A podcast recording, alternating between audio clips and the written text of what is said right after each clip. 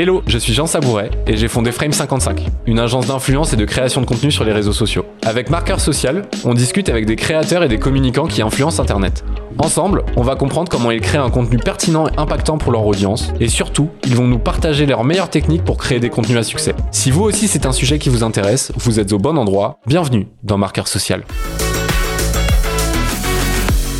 En fait, les gens, pour moi, quand ils regardent du contenu, euh, ils associent ça à un créateur. Mm. D'accord? Mm. Donc, euh, par exemple, je vais consommer euh, du Micode, c'est parce que le créateur, je, je l'aime bien et j'aime aussi le contenu qu'il fait. Parce qu'il est un peu personnifié en fait, ou C'est ça. représenté, ou voilà, il y a, quelqu'un qui, qui, qui incarne. Donc, C'est ça, en fait, euh, beaucoup de créateurs sont suivis euh, pour leur personnalité, euh, pour leur manière de, de, de parler. Euh, tu regardes les, les, les, les grands streamers style Kameto, euh, Squeezie, tout le monde le- les suit, pas forcément pour le contenu qu'ils font, mais pour la personne qui, qui sont, quoi. Personal branding, en fait, c'est le la marque que tu vas créer autour de ta personne. Mm. C'est euh, comment euh, tu vas raconter une histoire autour de ta personne. euh, souvent pour ta boîte.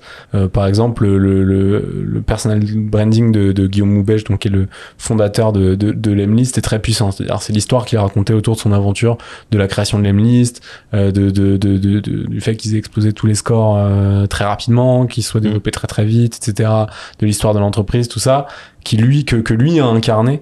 Et donc c'était là la tête visible euh, de, de, de, de Lemlist bien qu'il y avait plein de gens autour. Pourquoi je parle de ça? C'est parce que finalement, euh, aujourd'hui, quelqu'un qui va s'identifier euh, à Guillaume Moubèche, ça va pas toujours être le cas, je pense. Mm. Euh, je prends son exemple, hein, j'ai rien contre Mm. lui, au contraire, euh, j'ai beaucoup d'admiration pour cette personne, mais je trouve que c'est une stratégie qui peut marcher sur long terme, mais le jour où, par exemple, Guillaume Moubèche quitte son entreprise et donne la main à quelqu'un, qu'est-ce qui se passe, tu vois Ouais.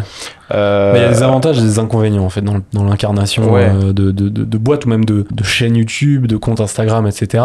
C'est que tu as ce côté hyper fort, je pense, bah, de, de s'incarner. Donc c'est Mm. quelqu'un et donc euh, les gens peuvent s'identifier, etc. Mais en fait, à partir du moment où tu peux t'identifier, ça veut dire que tout le monde ne peut pas s'identifier. C'est-à-dire que Mm. toi, tu vas t'identifier à tel type de personne ou tel type de profil, etc. euh, euh, en fonction de tes goûts et tes appétences.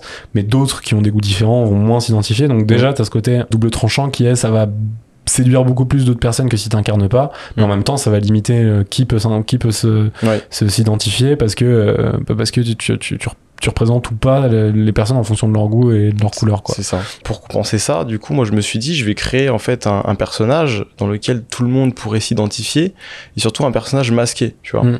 Euh, et en fait, pour moi, la- l'avantage de faire ça, c'est que euh, n'importe qui euh, dans l'équipe euh, ou n'importe qui dans la communauté pourrait faire du contenu en fait avec ce masque, avec ce, enfin, s'imprégner et, et s'approprier cet univers en fait, si tu veux. C'est comme les gens qui kiffent les BD, les mangas de super-héros, etc.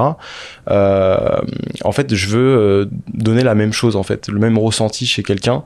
C'est vraiment qu'il a l'impression d'appartenir à tout un univers, pas juste de suivre une personne, mais vraiment un univers à part et de suivre un héros. Et c'est aussi un personnage qui évolue avec la communauté. Mm. C'est-à-dire, en gros, l'objectif, c'est que euh, tout le monde y participe. C'est la communauté qui fait grandir la marque euh, et euh, le personnage, en fait. C'est eux qui vont lui donner vie, quoi. Enfin, ce que je trouve dommage et un peu dangereux là-dedans, c'est que euh, essayer de faire du personal branding sur son entreprise, euh, j'ai des exemples, hein, euh, genre par exemple, je pense à Guillaume Houbèche, euh, donc le fondateur de, de, Lemlist, ouais. exactement. Euh, il a un personal branding qui est très fort et la stratégie de ces différentes, euh, de ces différents produits est est très largement appuyée là-dessus. Si cet extrait vous a plu, je vous invite à laisser une note de 5 étoiles et si vous souhaitez en savoir plus, vous pouvez consulter l'épisode complet déjà disponible sur votre plateforme préférée.